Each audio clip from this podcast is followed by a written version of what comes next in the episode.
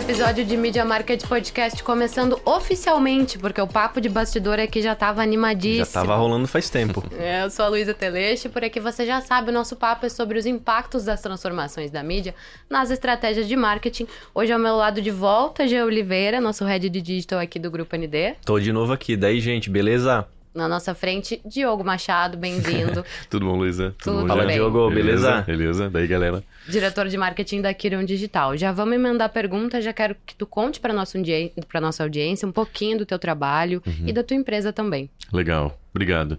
Ah, obrigado pela, pelo convite, é um prazer estar aqui. Boa. Eu sou. Legal. Se me deixar, esse podcast leva três horas. porque- Boa. Porque o assunto que a gente vai falar é um, é um assunto que eu gosto muito. Ah, eu sou sócio, um dos fundadores da Kiron. A Kiron é uma empresa que trabalha com dados para o setor florestal. Uhum. Basicamente, todos os dados que a gente utiliza são oriundos de dados de satélite. Então, hoje a gente tem algumas verticais de negócio, como monitoramento, ah, conservação, Uhum. ah, segurança patrimonial e, e- e até a, a- conservação da- da- da- da- das florestas contra ameaças. Uhum. Como incêndios, pragas e doenças. Legal. E tudo isso a gente faz com dados de satélite. Que legal, em tempo real? Praticamente em tempo real. Ah, são algumas análises. Tem alguns que são diários, outros que são semestrais, bimestrais e tudo mais, depende da Uhum. periodicidade da- do próprio segmento. E aí, esses dados satélites, a gente pega isso, transforma com os nossos próprios algoritmos, Uhum.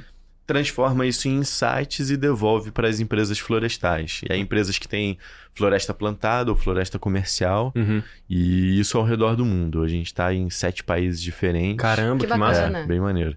E, e aí esse é, o- esse é a grande é, a- é o grande ah, ativo nosso, trabalhar com dados florestais através por satélite. Que legal. E é uma empresa que nasceu aqui em Santa Catarina. Sim, é uma empresa que nasceu em Lages. Ah, um dos nossos sócios, o professor Marcos Chimaus, que ele é doutor em ciências geodésicas, fui descobrir o que, que era quando. Não quando- faço nem é. ideia. é sensoriamento remoto, de mane- maneira geral. Uhum. Então, ele é doutor na área, ele é, ele é professor do CAV, da UDESC, lá de Lages. Que legal.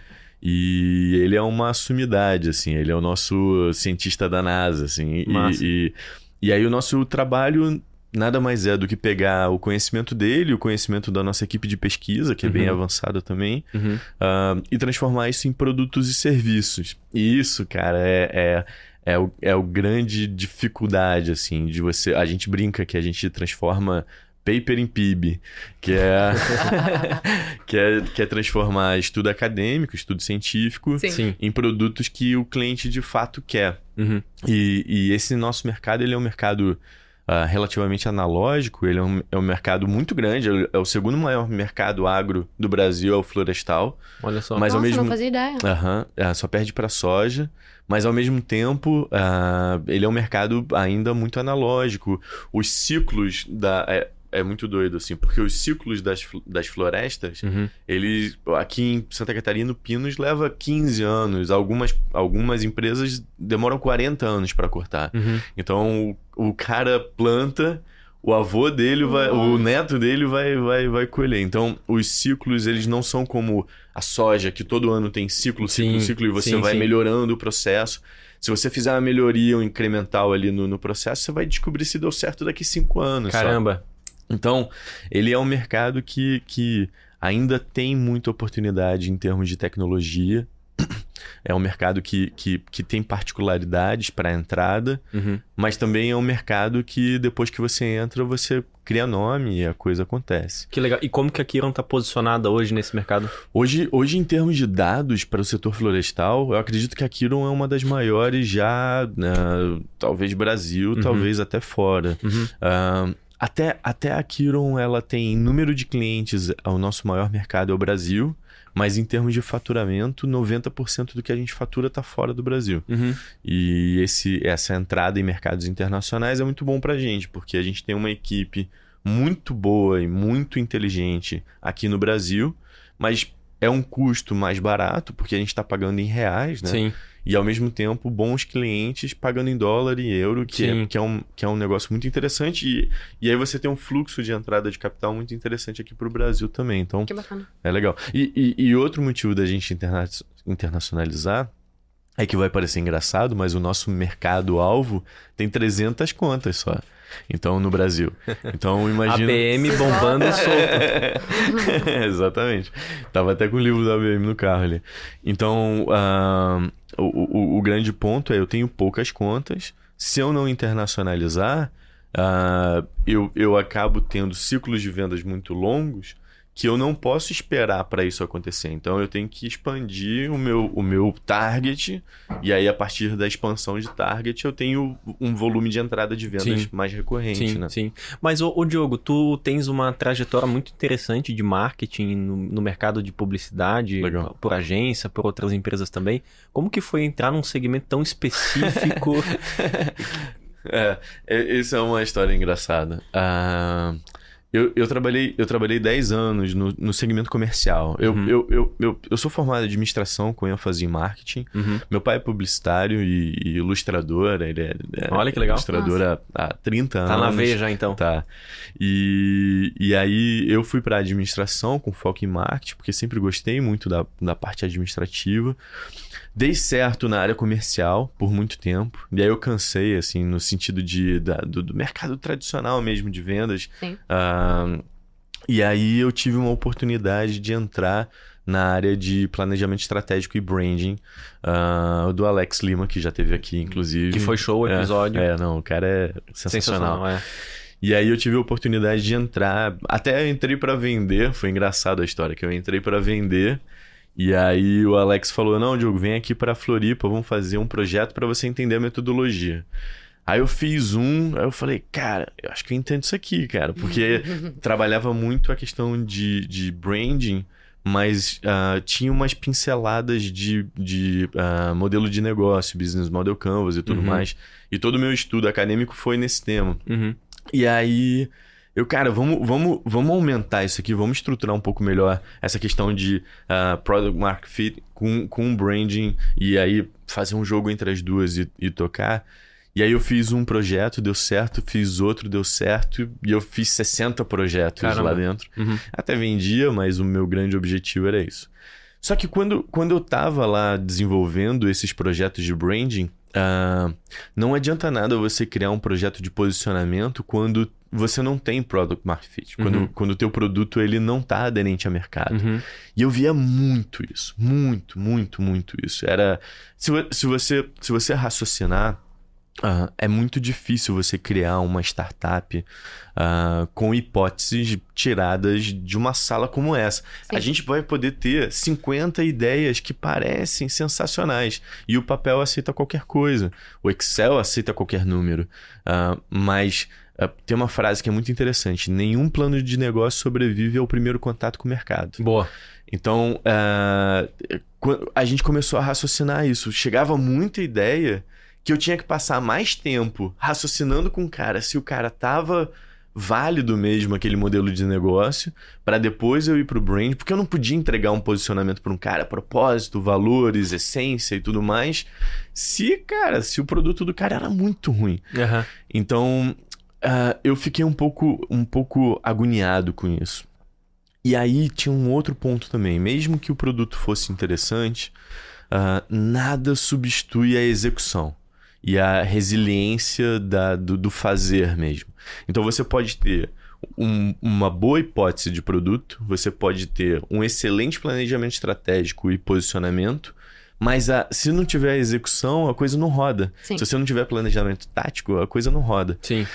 E aí eu tava agoniado com isso, porque a gente entregava projeto e alguns iam muito bem, outros não iam muito mal.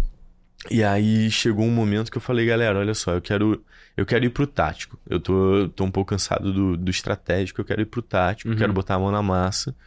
E aí eu saí da Glóbulo e, e- e peguei seis projetos simultâneos, ah, entrando de cabeça mesmo, ou sendo sócio, ou sendo advisor e tudo mais. Uhum. Ah, e de áreas completamente distintas. Porque ah, eu acredito muito que quando você tem um, um real diferencial competitivo, você tem potencial para transformar essa empresa numa empresa monumental. Sim. E aí eu entrei numas empresas assim, tipo, doutor, é, uma, tinha uma doutora, Paola, que ela tinha uma tese criada na Antártida sobre a saúde mental de pessoas restritas num ambiente como aquele. E aí esse esse esse processo, essa metodologia que ela criou lá poderia ser replicada para analisar o estado de saúde mental de colaboradores de qualquer empresa. Olha só. Pô, é sensacional. Isso antes da pandemia? Porque imagino Isso que... durante a pandemia. Ah. Foi lá em 2020. Foi uma coincidência porque eu conheci eles antes e aí a coisa aconteceu durante a pandemia. Ahn, e aí o que, que eu comecei a entender? Você tem muitas outras skills que são necessárias além do que uma boa ideia e de uma. Com certeza. Então, o que, que aconteceu? Dessas seis, eu fui afunilando durante 2020 ali. Uhum. E a Kiron, ela se tornou a, a, a principal. E aí, nesse processo, eu já estava de founder e tudo mais, a Uhum. gente já estava tocando. No começo, você podia ter essa liberdade de ter diferentes frentes. Uhum. Depois, no final, Não tinha nem mais tempo. não tinha mais nem mais tempo para tentar pensar. E aí, eu abdiquei de todos os outros projetos ali já no meio de 2020. e aí, foquei exclusivamente na Kiron. E aí começou a, a coisa acontecer. Ah, processo de aprendizado inclusive, de imersão dentro do Isso, segmento. isso, isso. Mas como é que é, então, assim, fazer marketing para uma empresa com, com, com um público-alvo muito restrito, né? Em sete mercados, de um Uhum. segmento também muito específico. É, o grande, o grande, a- o grande ponto disso, além de você ter um diferencial, é que você tem que entender o teu público. Uhum. Esse é o, esse é o grande segredo. Eu acho que a, a, uma boa parte da- das empresas, startups e tudo mais, como eu falei, elas criam as suas próprias hipóteses e não vão a campo validar. Uhum. Então, na Kiron, a gente entendeu como era esse mercado. A gente tentou ir pro. Em 2021, a gente tentou ir para o playbook tradicional de Uhum. venda startup, né? Aham. Cria, plastifica uma, um produto de prateleira SaaS, que SaaS é o, o, o Service as É, é, um, é um modelo de vocês também. Não, é o modelo, é. tá. aham. Ah, a gente pensou nisso. Tentou ir.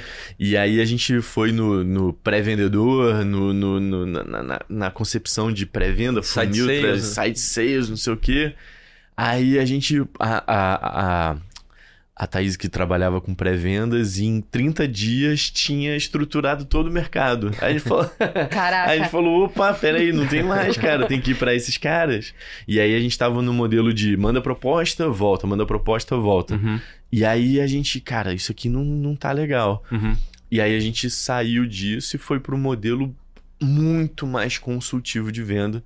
Então hoje a gente estuda a fundo cada cliente que a gente está indo, Uhum. ah, não só ah, o, o- o- o- as dores que eles têm, que é o mais importante, Sim. mas o modelo de comprar. Uhum. Eu escutei uma frase uma vez que foi muito interessante, Diogo, não importa o teu modelo de venda, o que mais importa é o modelo de compra do teu cliente. Então, se você não entender o modelo de compra desses caras, você perde timing, perde a Uhum. pessoa. Então a gente começou a entender, dentro de um organograma, dentro da- das funções dentro de cada empresa, Uhum. quem eram os decisores, quem eram os influenciadores, quem era, a gente chama de champion, que é o cara que, que briga, que, que, que luta pela, pela, pela causa, pelo projeto, e quem eram os caras que iam fazer barreira, Jogar contra. gatekeeper, que é o Uhum. cara que faz Sim. barreira. Uhum. E aí, quando você começa a entender isso, começa a entender dor, tem um, tem, uma- tem um negócio que é muito interessante, que vale a pena pesquisar, chama Job to be Done, que é no fim, no fim do dia o que o cara precisa de fato realizar. Uhum. Porque às vezes a gente não sabe, cara. Quando É. você tá fazendo uma venda enterprise como essa, uma venda grande, consultiva dessa, Uhum. às vezes ele tá te comprando pura e simplesmente porque o job to be done dele é ter um bom projeto para subir de cargo. Uhum. Às vezes ele não tá se importando tanto com Sim. Sim. ah, diminuir custos e tudo mais. Ele, cara, ele, ele precisa colocar o, o nome dele como um sobrenome do projeto. Uhum. O projeto vai entregar uma coisa muito sensacional Uhum. e ele vai subir de cargo e, Uhum. ele, e ele vai ser preferido no processo. Sem contar quando a expectativa de entrega do teu produto às vezes é diferente daquilo que ele Poxa, tem, né? Aí tem uma exatamente. equalização Uhum. que às vezes até perde negócio por conta disso. Muito, muito disso. Então você tem que entender mercado, entender dor, entender organograma, entender a necessidade desse cara, Uhum. criar o, o- a proposta num nível muito específico, é quase um business case que você tem que criar pro cara Uhum. de retorno sobre investimento e tudo mais. Sim. E aí você precisa adequar a comunicação para cada um desses caras. Então o decisor, cara, o decisor, ele decide 40 projetos numa reunião de uma hora. Ele não tem tempo para saber que dados de satélites, bandas espectrais, dados Aham. geodésicos, cara, ele não quer nem saber, ele quer saber qual que é o retorno sobre investimento desse, Sim. disso que eu tô fazendo. E por que que eu tô aumentando o meu custo operacional para ter um ganho lá na frente? Uhum. E ele quer uma métrica verbalizada, porque essa métrica verbalizada é o que ele vai cobrar no final do ano. E aí, cara, diminuiu, aumentou 10% da produção ou não aumentou? Boa. Sim. Então, quando você entende essa, essa complexidade, a venda acontece para esse canal consultivo, que é completamente diferente de um B2C, de um B2B, ah, de ticket baixo, que, que você precisa massificar. Então, a, o, o grande, o grande, a grande lição que se toma disso é não existe receita de bolo. Uhum. Então, o que funciona para a gente na estruturação de campanhas e tudo mais, não funciona para um B2B, B2C que precisa ser mais massificado. Então, entender público é, é, é a premissa básica. É, e até se conectando com o que a gente estava falando no bastidor, é, que é entender o comportamento de consumo, de compra e, de- da jornada do nosso, do nosso público-alvo, né? É isso. Você com, com 60 projetos que você realizou na, na agência que você passou, é, e... Diga. Era consultoria. Consultoria, boa, boa. A gente tava num cliente agora em Criciúma também que não, não podia falar agência, era um outro. A gente chamava de escritório, né? inventam moda, É. né? Mas... Boa, boa. É que o, é, o mercado, ele, é, a gente vai encaixando ele em algumas caixinhas, né? E aham. às vezes tu não se identifica, mas Aham. também não consegue se rotular da maneira ontem, adequada. Ontem até tava com um amigo meu de infância, ele, ele tem uma. Ele tem uma. Uma agência independente que eles falam. E é uma agência que nasceu em Nova York, uma agência chamada Rise. Ah, Pedro Vidigal, um amigaço meu. E aí a gente tava conversando sobre isso. Onde, onde tu se encaixa, cara? É. Porque na verdade ele é um grande polo criativo. Aham. Mas ele precisa se vender como agência, às vezes, Sim, pro cara pra racionalizar. né? Exatamente. E encaixar. E não, encaixar. beleza, você... Pronto, beleza. tum. Você é agência, eu É. entendi o que você faz, talvez você tenha um diferencial, mas, mas aí depende do público também. Quando você tem um, um, um- um cara que entende de agência, beleza. Agora, quando tu tem um CMO, um gerente de marketing, que não está familiarizado com a agência e às vezes precisa solucionar algumas coisas mais criativas, ser uma consultoria criativa encaixa melhor. Sim, é, exato. De- de- conectando de novo com o nosso principal assunto, né? Que tem que Exatamente. enten- entender para quem que a gente vai vender e o mercado que a gente está Exatamente. inserido. E qual- e, assim, na tua, é, na, na tua visão, assim, quais são os principais aprendizados na hora de planejar, na hora de montar um planejamento estratégico de uma Legal. marca? É, o que que tu leva em consideração? Co- Quais são os passos, ferramentas, metodologias que tu Legal. utiliza? O grande ponto, Jean, é assim: ah, existem diversas metodologias que, por mais que não possam ser receita de bolo, ela funciona. Sim. Eu, eu falo muito no ecossistema de startups, por exemplo, que se todo mundo lesse o livro de Steve Blank de 2005, Quatro Passos para a Epifânia, ninguém quebrava, cara. Porque se você fizer o que precisa ser feito antes de tentar colocar o- a startup para o mercado, Uhum. vai funcionar. Uhum. Ou, Uhum. ou vai funcionar, ou você vai desistir dela antes de tomar ré. Então, dentro, dentro não só dessa metodologia, mas tem outros vários caras. Alex Osterwalder com, com Canvas de proposição de valor, o próprio Business Model Canvas que foi criado. Ah, o meu TCC foi sobre isso. Eu fiz 90 páginas de, de pesquisa bibliográfica e o meu projeto tinha duas páginas, porque eu queria mostrar que planos de negócio não funcionam na prática. Então você cria um business model canvas para validar a hipótese. Aí eu fiz duas páginas. Aí meu orientador queria me matar. Porque, ah, não, cara, mas tu tem que fazer um pouco mais e tal. Aí a outra orientadora já sabe. Isso era faz tempo. E aí a outra orientadora já sabia dessa metodologia e, e comprou a briga com ele. E aí o, o, o, o Guilherme Corrêa, eu sou um amigo dele, ah, o Gui falou, tá, então vamos. Só que, pô, aumenta um pouquinho isso aí. Aí de duas eu passei pra cinco. aí o TCC foi, tirou 10, não sei o que, foi escolhido lá. Mas ah, a, grande, a grande sacada é que existem boas metodologias. E a boa metodologia ela passa pelo fato de você, primeiro, você tem que entender uma dor real de mercado. Você não pode uh, sanar uma dor uh, adjacente, uma dor particular que não vale a pena ser massificada nisso. Então, o grande ponto é entender dores de mercado. E a única forma de entender dor de mercado é você estar tá envolto no mercado-alvo. Sim. Então você pode até ter boas experiências, vocês aqui têm anos e anos de, de mídia e de, de, de TV e uhum. de digital. Sim. E vocês sabem algumas dores que o mercado tem. Uhum. A gente pode criar aqui uma solução muito interessante, mas eu preciso ir ao mercado para validar. Então o grande ponto é criar uma dor, uh, entender uma dor latente uhum. e que vale a pena. Uhum. Ou uma dor latente que muita gente tem, ou uma dor que alguém vai pagar muito caro para sanar, porque é uma dor que está sendo uh, custosa para um determinado tipo de mercado. Sim. Depois disso, você tem que estru estruturar algumas personas dentro dessa dor. Uhum. uhum. E aí cada persona vai ter suas características. Tem um, tem um framework que é muito interessante, que é um mapa de empatia. Vale a pena pesquisar também. Bem legal. E o mapa de empatia, ele traz umas características uh, mais individuais para aquele problema. O que ele pensa, o que ele fala, e normalmente o que ele fala não é o que ele pensa. O que ele sente. O que ele sente, uhum. o que ele escuta o que, que, ele está vendo e tudo mais. E, e esse, esse envolto psicológico traz para ele duas entregas que são primordiais para a criação de, um, de uma startup ou, ou a validação de um, de um negócio tradicional, que são entender quais são as dores do cliente e quais são as expectativas de ganho. Porque às vezes eu quero acender, ou quero vender mais, ou eu quero comprar uma coisa nova, enfim.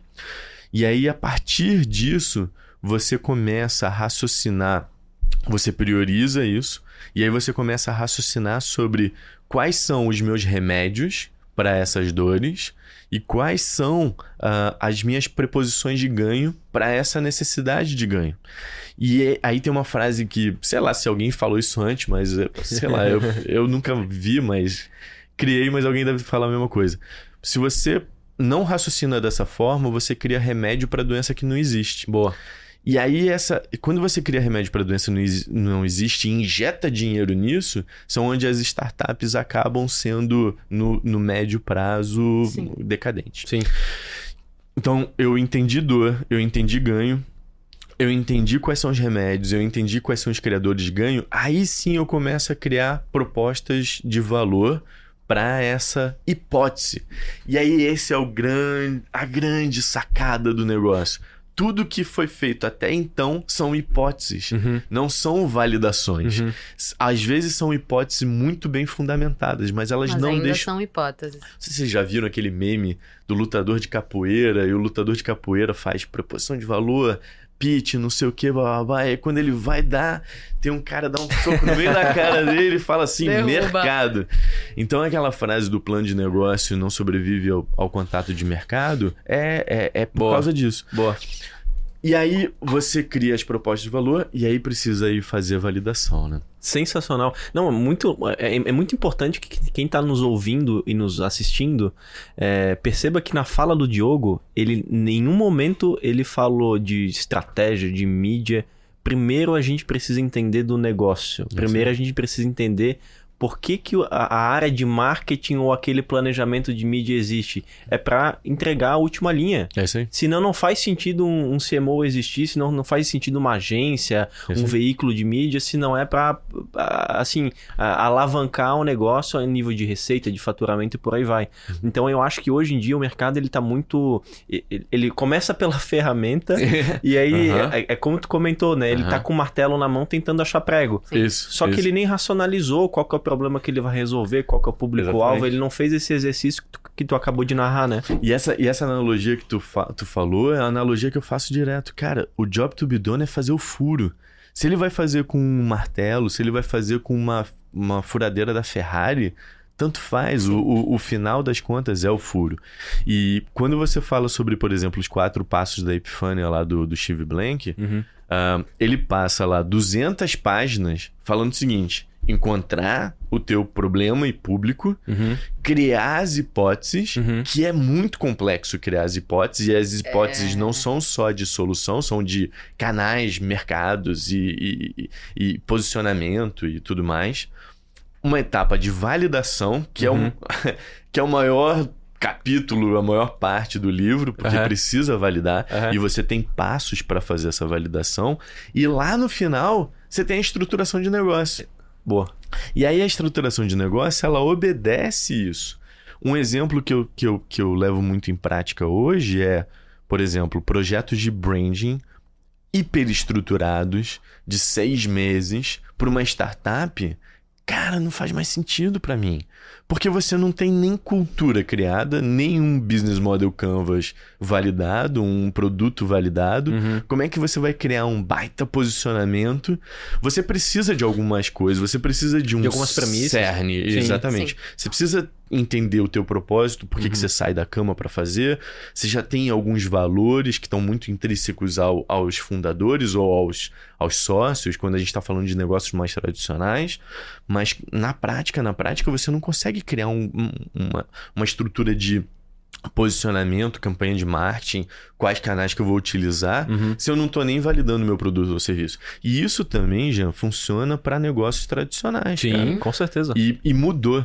Essa é a grande sacada. Porque antes você abria o teu negócio, abria a salinha lá, alugava a salinha, criava um conceito interessante, botava uns produtos e serviços lá dentro, criava um processo operacional, administrativo, financeiro show, fazia uma consultoria lá de fluxo de caixa, não sei o quê. Pronto, agora eu sou empreendedor. Aham. Cara, vai bater a cara na cabeça, porque o- o- o- ele não entendeu de fato o que o mercado daquele, daquele local quer. Sim. Então, se eu abro um negócio físico, será que os passantes querem o que eu tô fazendo de fato? Será que Será que eles entenderam? Será que eles entenderam? Será eu que eles estão captando? Será que, será que eu não tenho um concorrente fazendo melhor do que eu? Uhum. E aí, ah, você tem alguns tipos de mercado que você entra. Você tem um mercado totalmente novo, o Oceano Azul. Uhum. E aí o, o- o meu sócio brinca, ele sempre joga um meme, que é aquele do, do John Travolta, que ele faz assim, e ele tá fazendo isso dentro do Oceano Azul. Uhum. Então, tipo, pô, eu tô no Oceano Azul, mas eu tô tão sozinho que eu não tenho benchmark, eu não tenho concorrência, Referência. não tenho referência, as pessoas nem sabem o que eu faço. E muito produto do que a gente tem lá na Kiron é isso, é produto que ninguém nunca fez. Sim. E aí você tem mercados que você entra, que tem mercados que, que já são consolidados, e aí você tem que se diferenciar muito fortemente, ou em preço, ou em qualidade de produto e tudo Uhum, mais. uhum. E aí, esse tipo de mercado já tem hipóteses diferentes, já tem validações diferentes, já tem plano de comunicação diferente. E eu não tô nem entrando aqui no, no fato B2C, B2B e tudo mais. Então, a grande sacada é entender público primeiro para poder depois criar todas as campanhas, né? Aí pensar em canal, pensar em formato, Exatamente. linguagem, comunicação Exatamente. e por aí vai. Exatamente. Como que é, é, vo- Vocês começaram, obviamente, aqui em Santa Catarina, Brasil, e depois foram para esses sete mercados. São sete que tu comentou, Sete, né? sete países. Sete países. É, como que é planejar marketing, especificamente em canal ou ações mais táticas, para outros sete países que Uhum. Tá. são eventualmente significativamente diferentes do que o nosso, né? Com culturas completamente diferentes, Pronto, né? tu pegou, Luísa, tu, tu, tu, tu bateu na tecla do que eu ia falar. Ah, a gente, às vezes, pensa como um Facebook que está em todos os países, que ele vai ter um posicionamento único e vai funcionar para todos os países. Uhum. Lê do engano, não vai funcionar. Ah, o nosso principal mercado hoje é Portugal. Uhum. Ah, Portugal fala a mesma língua e tu. Cara, não fala, brother. Não, Não fala, não fala, não fala porque ah, barreiras linguísticas simples, Uhum. no sentido de termos técnicos completamente di- distintos. Uhum. Então, incêndios florestais não se fala lá, lá são fogos rurais. E aí, se você fala incêndios florestais, você já, na hora, você já é caracterizado como um outsider. E aí, ele te encara como um, um brasileiro. Uhum. Sim. E aí tem muita gente, português adora brasileiro, mas tem gente que para negócio você precisa criar um certo tipo de confiança. Uhum. Aqui no Brasil, muitas vezes você tem essa necessidade de confiar para comprar. Lá em Portugal é mandatório, então você tem que ter certo tipo de relacionamento prévio uhum. para o cara entender que você com- sabe do que você está falando. Sim. Ahn, lá em Portugal, por exemplo, eles são muito mais polidos e cordiais do que no Brasil. Uhum. Então aqui você manda um abraço no segundo e-mail, lá é quase um ultraje. Você tem que mandar um caro, caro senhora Luísa, caro senhor Jean. Atenciosamente. Atenciosamente, cordialmente, Diogo Machado.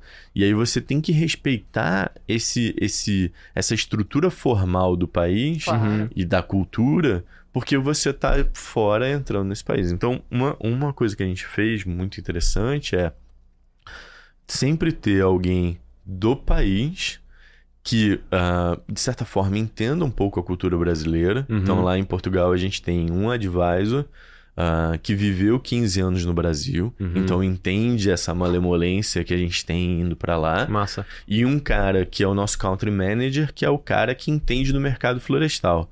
Boa. Então, o trabalho que a gente tem lá é ele entender do zero o que a gente faz e replicar a comunicação do zero como um português. Uhum. E é a mesma coisa para cada país diferente.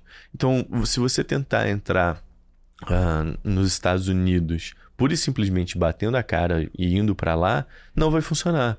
Porque você pode ser até um pouco mais fluente no inglês, mas não é nativo.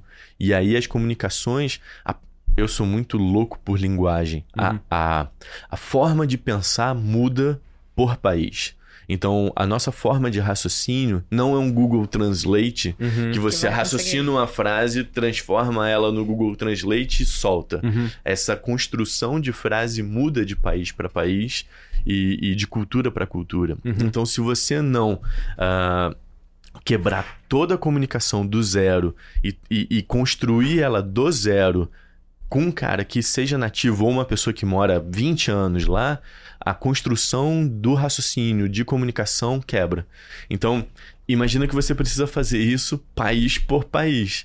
Então, a gente tem ah, uma facilidade de como é satélite. Eu consigo monitorar qualquer floresta do mundo amanhã, Uhum. se for necessário. Uhum. Se eu precisar ir na Indonésia, no Tibete, eu vou conseguir. Uhum. Mas ao mesmo E aí isso é muito legal porque eu consigo construir novos mercados muito rápidos. Sim. Eu, eu, eu tenho um cara. Eu, eu acho uma pessoa que ah, já tem experiência no mercado. Uhum. Ele explica o que a gente faz para grandes empresas de lá. Entendo as características, porque cada, uma, da- cada um dos países também tem seus problemas específicos. Claro. Ah, entendo essas características, valido meu produto e serviço, faço um piloto, faço um contrato grande e aí eu procuro a burocracia. Eu tenho, eu tenho, a, eu tenho a galera que, que manda super bem. Ah, a Excesso Advogados aqui em Flu. Eu vou fazer jabá mesmo. Ah, e o, o, o, o pessoal da, da WTM, que é da parte de, de, de recurso financeiro e tal, Aham.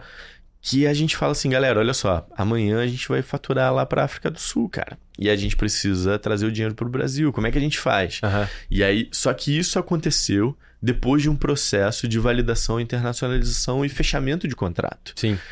Que é, eu não sei se a gente entra muito nessa seara, porque eu acho que vai mais uma hora, mas os processos de internacionalização, vou, vou, vou vincular isso ao nosso tema. Os processos de internacionalização, eles não respeitam as características e dores do local.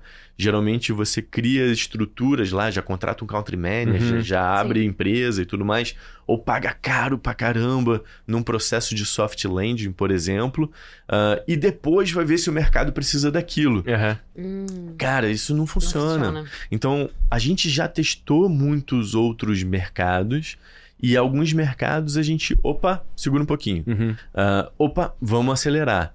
Tem coisa que acontece em dois segundos. Uhum. O mercado do Chile a gente vendeu em duas semanas, Uhum. fez o nosso maior contrato até então era no Chile. Uhum. E a gente fechou em duas semanas. Então, Caramba. é, o grande ponto é pegar alguém que entenda a cultura, pegar alguém que ah, desconstrua a nossa comunicação e construa dentro desse novo, dessa nova estrutura, ah, valide a necessidade do mercado, que tem dores. Eu posso ter a mesma tecnologia, mas as dores são diferentes, Uhum. então o approach é diferente. Uhum. E aí eu vendo um piloto, ou vendo um produto final, e aí a partir disso internacionalizo. Esse é o. Esse é o Sensacional. É uma visão muito moderna, né? Porque Uhum. na cabeça de uma empresa mais tradicional ou de um líder um pouquinho mais tradicional, ele quer primeiro ter uma lojinha, quer ter um escritório, Exato. quer ter umas pessoas lá contratadas pra depois validar o mercado. E aí, Exatamente. E aí E às vezes não dá. É. Às vezes Pode a ser gente. tarde demais, né? Ou, ou- ou é tarde, ou é muito difícil de entrar. O México, por exemplo, tem uma burocracia para entrar que você precisa investir mais dinheiro. Não, e às vezes tem uma questão de custo-benefício. Por mais que seja um mercado interessante, é mais Exatamente. fácil entrar no Chile do que entrar no Pronto, México. Vou exatamente, no Chile. Pronto, exatamente, já era. exatamente. E, e é tu que faz essa abertura de mercado? É. Que massa, deve ser massa pra caramba É, também, muito né? maneiro. Outro dia eu tava. Outro dia. Eu tô tentando lembrar o nome do país, mas era um, um, um país. ah, Algéria. Olha só. E aí ah, a gente tava com uma pessoa que tava trazendo algumas tecnologias pro país. ah, e aí, e aí ah, o cara não falava nem inglês nem nada, ele só falava árabe. Aham. E aí tinha uma tradutora francesa que falava um inglês mais ou menos. E, cara, era assim, a gente fazendo tradução, não sei o que, a coisa acontecendo ao mesmo tempo. E aí a gente tentando vender um piloto ah, lá pro país, pro governo e tudo mais. Não aconteceu e, e, e, e tá tudo Tá bem. tudo bem. Tá tudo bem, porque tem outros mercados. A gente acabou de entrar agora numa aceleração de Israel. Que massa. E aí, cara, os caras. Por que, que você quer entrar aqui? Eu, cara, porque tem floresta, tem capilaridade, vocês têm conhecimento pra caramba no mundo todo, a gente quer estar aqui também. A nossa primeira aceleração foi na Estônia, cara. E aí, tudo online. E a Estônia tem um fuso horário horrível. o, processo era, o processo eram cinco dias da semana, 12 horas por dia. Então começava às 3 da manhã e terminava às 3 da tarde. Caramba. Era o, era o 8 a 8 dele, Aham. era 3 da manhã às 3 da tarde. Aham. Então eu ia pra, um, pra, um, pra uma salinha lá no apartamento, fechava tudo. Meu, meu filho tinha seis meses na época. Caraca. E aí eu, eu, eu fechava tudo, tentava fazer uma sala hermeticamente fechada. Aham. E aí participava. Só que ah, foi muito legal que a gente começou a perceber o seguinte: esse é um problema no Brasil também. Ah, os modelos de negócios são construídos no Brasil para serem brasileiros para o mercado brasileiro. Uhum. E muito projeto de rebranding que eu fazia era readequar toda a comunicação, inclusive o nome da empresa, Uhum. porque agora eu preciso internacionalizar. Uhum. E, o meu, e o meu nome é em português. Aham. Pá, ninguém entende lá o. Não vou falar os nomes aqui porque.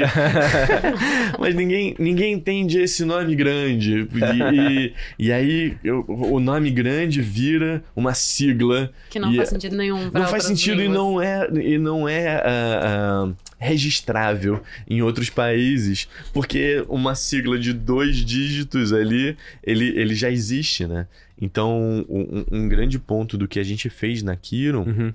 por eu já ter essa experiência, é que a gente deixou a Kiron internacionalizável do Marco Zero. Uhum. Então, na criação de naming e tudo mais, essas são aquelas premissas básicas que você pode criar Uhum. de posicionamento e branding do começo. Sim. Criar um nome que é entendido em outros locais, ah, registrável em outros locais e internacionalizável. Então, o site já estava em inglês desde o do primeiro dia. E a própria Estônia mostrou isso, porque a Estônia é minúscula.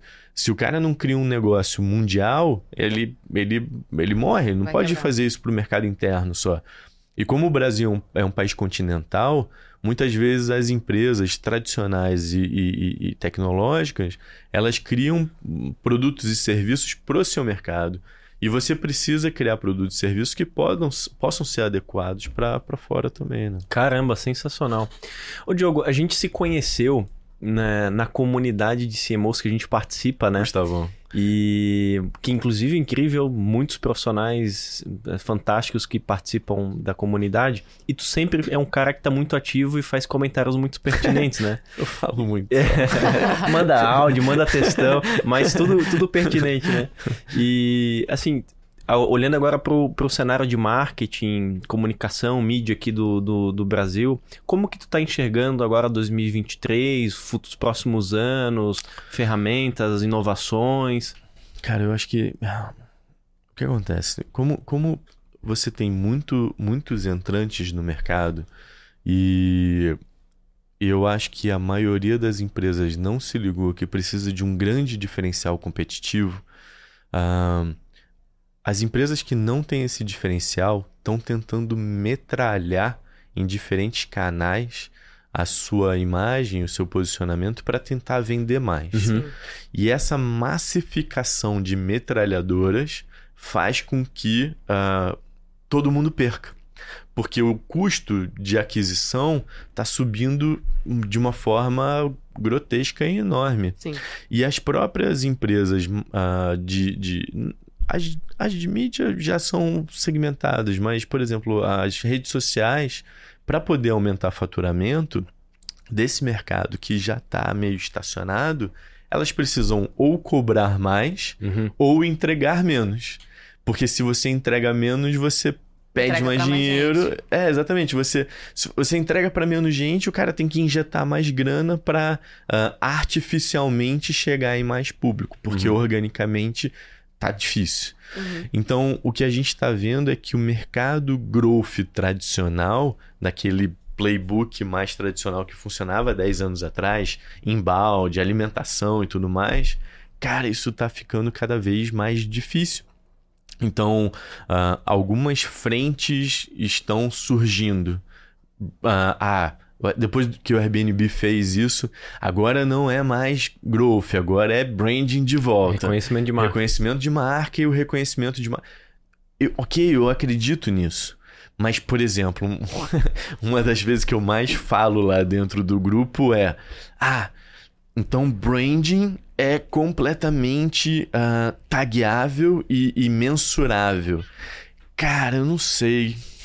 Também acho que Eu, não. Não eu, eu- é, porque, assim, ó, qual que é o problema? Você tem pessoas que vieram do mercado de growth ou pessoas que são do B2C, que você tem mais mensuração de, de, de, de awareness, ou, ou seja, de conhecimento da marca e preferência Sim. no ponto de venda. Sim. Ah, e você consegue fazer algumas pesquisas para isso especificamente. E aí as pessoas pensam que por a marca estar na minha cabeça e por eu escolher ela em detrimento de outras, quer dizer que o meu brand é melhor. Mentira, cara.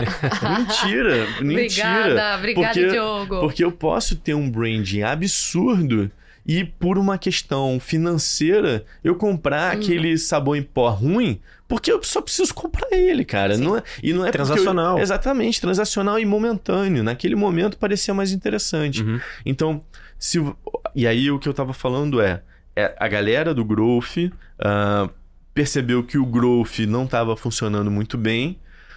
Alguém olhou pro lado e falou assim: opa, branding.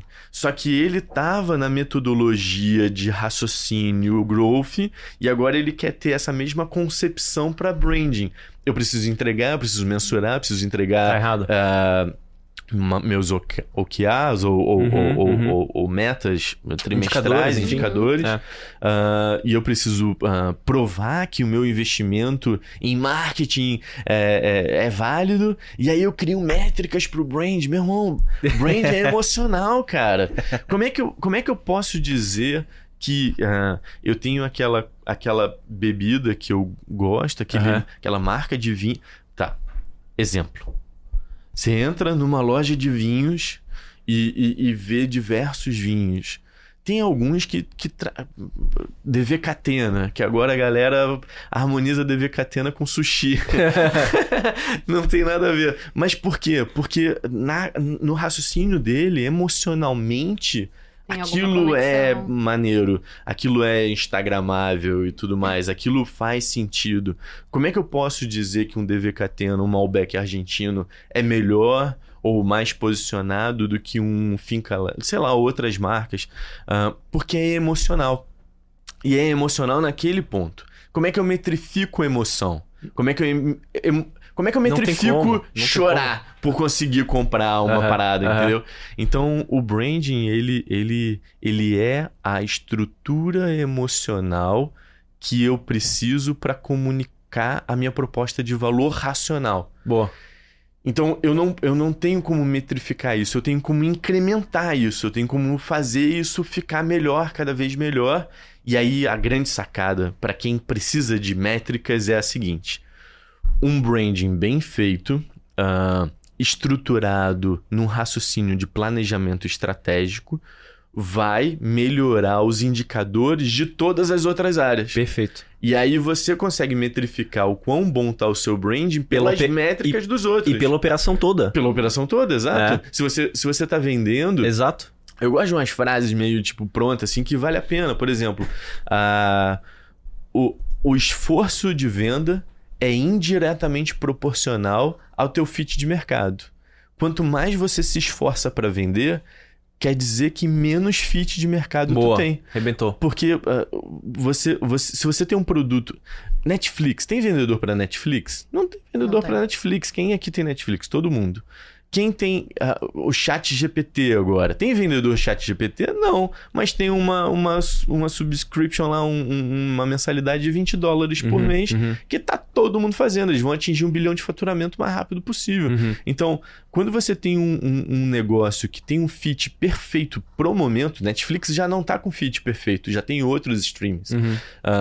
Você não precisa de vendedor. Às vezes precisa, no nosso caso lá, que é muito complexo, consultivo e tudo mais. Uhum. Mas mesmo assim, mesmo no nosso caso, você precisa ter fit com a necessidade do cara que tá latente. Entendeu? Sensacional. E um erro muito significativo que eu vejo a turma cometendo é querer comparar mídias de estágio de funil diferente.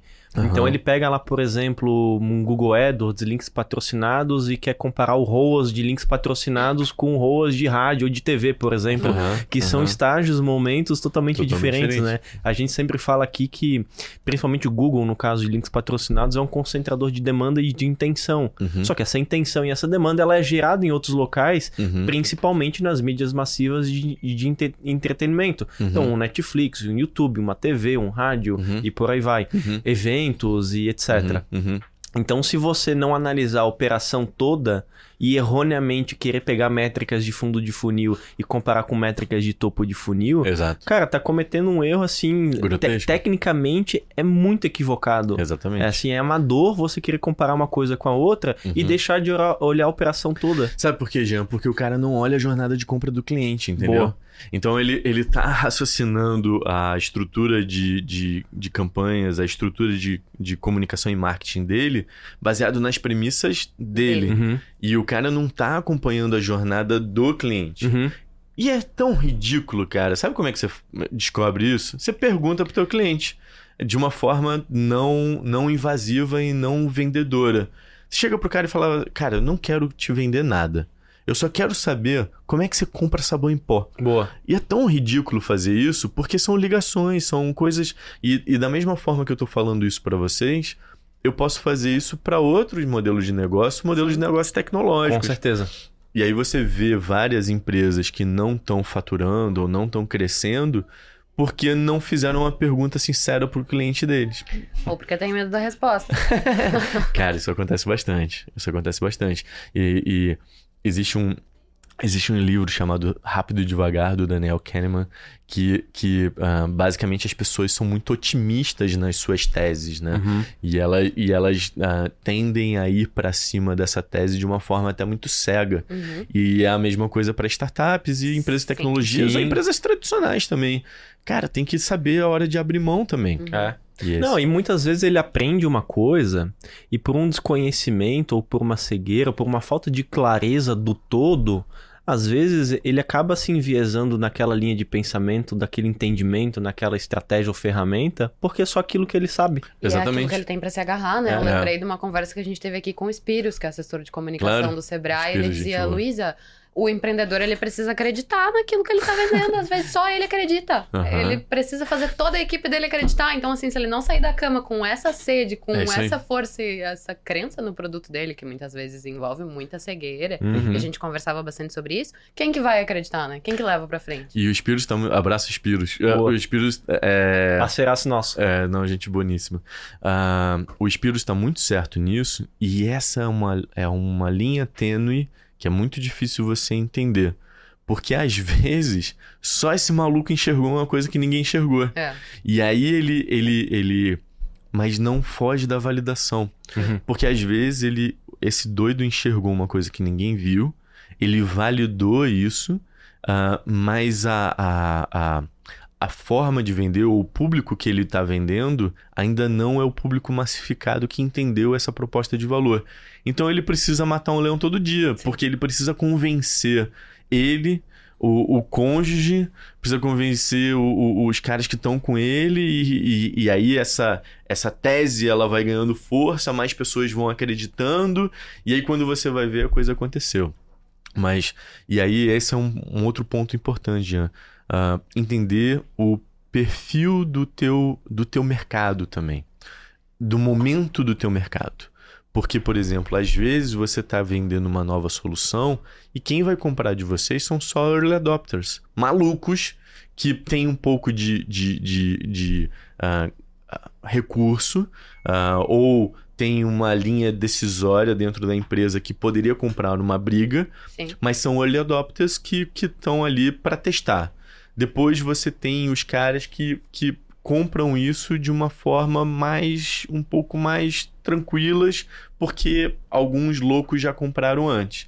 E depois você tem o mercado massificado, que é um 80/20. E aí nesse mercado massificado, você já tem que ter comprovação, você já tem que ter case, você já tem que ter um retorno sobre investimento, que é uma coisa assim, cara, com certeza absoluta vai funcionar. Então, se você também não souber uh, essa situação, a situação que você tá, você vai quebrar. Eu até estava dando uma aula sobre. Uh, lá no, no, no, grupo do CMO, estava uhum. dando uma aula sobre Product Market Fit. Uhum. E aí o cara estava me falando: ah, pô, Diogo, eu estou lançando um produto, mas eu estou tentando raciocinar campanhas de massificação para as pessoas entenderem. Eu falei, cara, você tem que vender especificamente para uma pequena quantidade de clientes para você validar isso, validar e ter a validação não só da tua hipótese, mas também ter a validação desses caras de que o produto é bom, uhum. Sim. criar alguns cases prova social e depois massificar, uhum. cara, porque a massificação só acontece o Chat GPT, o, o, o OpenAI, uhum. ele já existe pô, há quatro anos, anos é. sei lá, dois, quatro Sim. anos. As uhum. primeiras versões são muito antigas. O que, que eles fizeram? Por um acaso, eles uh, mudaram a interface de comunicação e chamaram de chat GPT, que, que virou o WhatsApp do, da inteligência artificial. Uhum. Então, uh, só que antes existia o Playground lá, que era um, uma caixa de texto que você digitava, vinha embaixo, só que vinha em verde. Aí os caras só mudaram isso, criaram o chat GPT e a coisa Pronto. rodou. É. Então, uh, é, mas já tinha o, o, o Gustavo Stork, do, do, que lidera o CMOs, já usa isso há anos, Muito cara. É. Então, ele é um early adopter que hoje influencia toda uma comunidade de líderes de marketing, com até a sua própria ferramenta, a usar uh, inteligência artificial no dia a dia. Sim, né? sim. Então, o cara tem que entender a situação de mercado dele. Sensacional. Que aula, né, Lu? Que aula. Tava aqui assistindo, eu já tava assim, esqueci que tinha que perguntar. o Diogo Não, é ótimo. Parece. Muito interessante, principalmente com relação ao segmento, né? E tava pensando aqui enquanto a gente falava, como é legal essa oportunidade que a gente tem aqui de ouvir mais sobre empresas catarinenses. Uhum. A gente uhum. sempre bate nessa tecla. Mas é porque, de fato, a gente, enquanto brasileiros, a gente sofre um pouco dessa síndrome de, ah, aqui não tem tanta coisa legal. Verdade. E, poxa, olha quantas empresas a gente tem a oportunidade de conversar aqui. Verdade. E perceber que não, né? Sim. É, não, o Brasil, ele é, ele é um gigante potencial. Qual que é o problema do Brasil? Querer ser o que não é. é. Então, às vezes, você vê ah, muitas empresas querendo tentar ser um grande diferencial quando, cara, já tem outras pessoas fazendo isso muito sim, bem. Sim. Uhum. Então, qual que é. O Alex falou isso é aqui. Ele falou qual que é a individualidade da empresa ou da pessoa que diferencia ela de qualquer outra. Como eu. Ao contrário do, dos fluxos que têm acontecido de massificação e, e, e plastificação de processos e posicionamentos, o que me traz de diferencial uh, que só eu tenho? Pô, eu vi uma, um, um, projeto, um projeto uh, há pouco tempo de, de, enfim, de uma cidade, não vou citar qual, uhum. que o propósito criado, cara, poderia ser. Se eu, se eu não falo qual. Eu posso falar até, tipo, mais ou menos assim, ah, pensar no passado para planejar o futuro, pensando num diferencial, alguma coisa assim. Sim. Que cidade é essa? Cara, eu posso falar qualquer uma. Posso falar Amsterdã, posso falar Nova York, não sei o quê. Qual que é a minha individualidade em relação a isso? E da mesma, co da mesma forma, produtos e empresas. Qual, o que me traz individual? Então, o brasileiro tem as suas características individuais e as suas potencialidades que precisam. Essa questão de sensoriamento remoto, por exemplo, os pesquisadores brasileiros são os melhores.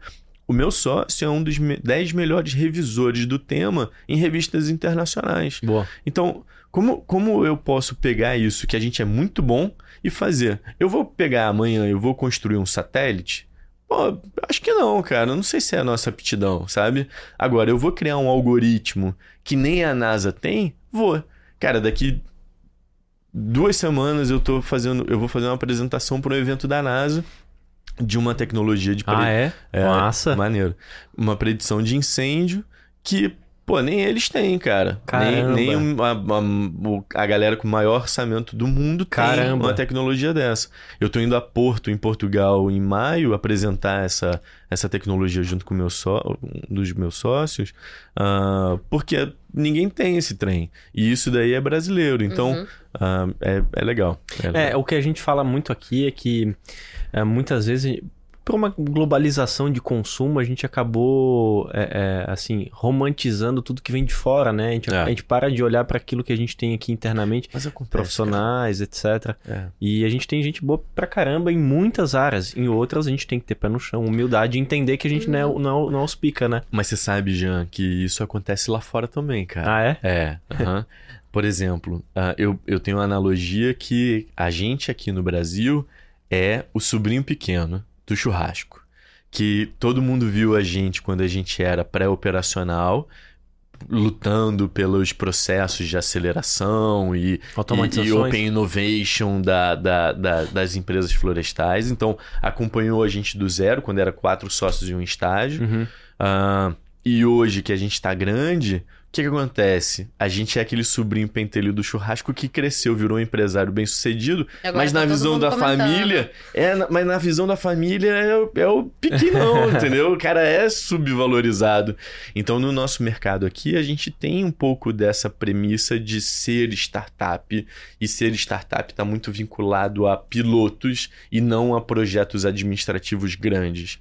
Lá fora, a gente já entra diferente. Lá fora, a galera já enxerga a gente como uma empresa de tecnologia. Então, ser uma empresa de tecnologia de outro país, pô, eu já entro lá fazendo um projeto grande. Porque o cara já entendeu que a gente é uma empresa de tecnologia. Aqui a gente tem que quebrar, quebrar a barreira. É. Então, a- acontece bastante. É, mas acho que é cultural mesmo, como É. a gente tava comentando. Exato. Bora encerrar. Quero deixar o microfone aberto aqui, caso o Diogo queira informar pro pessoal onde que eles podem te encontrar, Ah, o que, legal. que vocês têm feito. É, o. o eu, eu tenho. Inclusive, Diogo, rapidinho. Claro. é, tu tens um problema que eu também tenho, que é o sobrenome. Nosso sobrenome, ele, tem, ele é muito utilizado. E aí eu fui. Inclusive, a gente foi. Ah, o Diogo, com certeza, ele deve ter participado de outros podcasts, deve ter vídeo pra caramba. Aí eu fui colocar lá Diogo Machado, tem um monte de Diogo lá. É, um monte. Se você botar Diogo Machado Kiron no, no, no- Aí vai. Aí vai um pouco melhor. É. Não, eu, colo, eu coloco lá Jean Felipe de Oliveira. Primeira coisa vai aparecer É. que foi preso, que tem um monte de processo. aí lá no finalzinho tem o meu LinkedIn. Exatamente. Por isso que todas as minhas comunicações, Instagram, LinkedIn, é barra Diogo Ribeiro Machado. Boa. E aí, beleza, porque eu fico como Diogo Machado no, no dia a dia, Aham. mas aí é Diogo Ribeiro Machado. Então. Se botar lá, LinkedIn, lá, lá, lá, lá, barra Diogo Ribeiro Machado, Vai no achar. Instagram e tudo mais. é. Então, assim, hoje, hoje tô muito focado na Kiron, sempre olhando para outros mercados também, porque a cabeça não para, né? Ah, vejo muito potencial, por exemplo, de, de mentorias e, e possibilidades de empresas que estão iniciando, Boa. De validação de modelos de negócio. Então, Uhum. ah, entender, trocar ideia, manda, manda lá um LinkedIn, alguma coisa assim, totalmente aberto a isso. E ah, a Kiron demanda, né? Então, é... então a Kiron vai, vai bem. Sensacional. Mas eu queria agradecer o espaço, Jean, Luísa, ah, e todo mundo que, que me trouxe aqui. Ah, é uma oportunidade muito boa de falar sobre esse tema. Eu acho que esse tema é um tema que precisa ser batido várias vezes. O Uhum. entendimento de dores e a criação de produtos e serviços e posicionamento e branding baseado em dores reais de mercado. Uh, esse é um assunto que precisa ser muito batido, porque uh, é triste ver as empresas uh, batendo cabeça na parede ou não é escalando ou morrendo e tendo índices de 90% de perda de startup e tudo mais, layoffs e Sim. tudo mais. Uh, pura e simplesmente porque não fizeram a lição de casa de validar a hipótese. É, não é verdade. Então, valide suas hipóteses. Boa. Eu acho que esse é o... Essa é a mensagem, essa é a mensagem final do processo. Numa vibe, busquem conhecimento, é. adorei. Já foi citado vários livros aqui, por favor, leiam. É, exatamente. E memes exatamente. também, gostei é. desse papo. então tá, Diogo, obrigado demais obrigado, por ter aceito já. nosso convite. A gente já tava conversando fazia um tempo, finalmente a gente conseguiu bater a agenda. Verdade. E, cara, portas sempre abertas. Obrigado. É, conte conosco quando quiser trazer alguma novidade, técnicas, Legal. ferramentas, metodologias. Legal. Vai estar sempre aberto aqui para ti. Muito obrigado, Jean. Show. Muito obrigado, Luísa. Sucesso, Valeu, parabéns galera. pelo trabalho. Valeu, obrigado. Imagina, eu encerro dizendo que você encontra todos os nossos episódios em mídia.market podcast. Até a próxima. Valeu, gente. Até mais.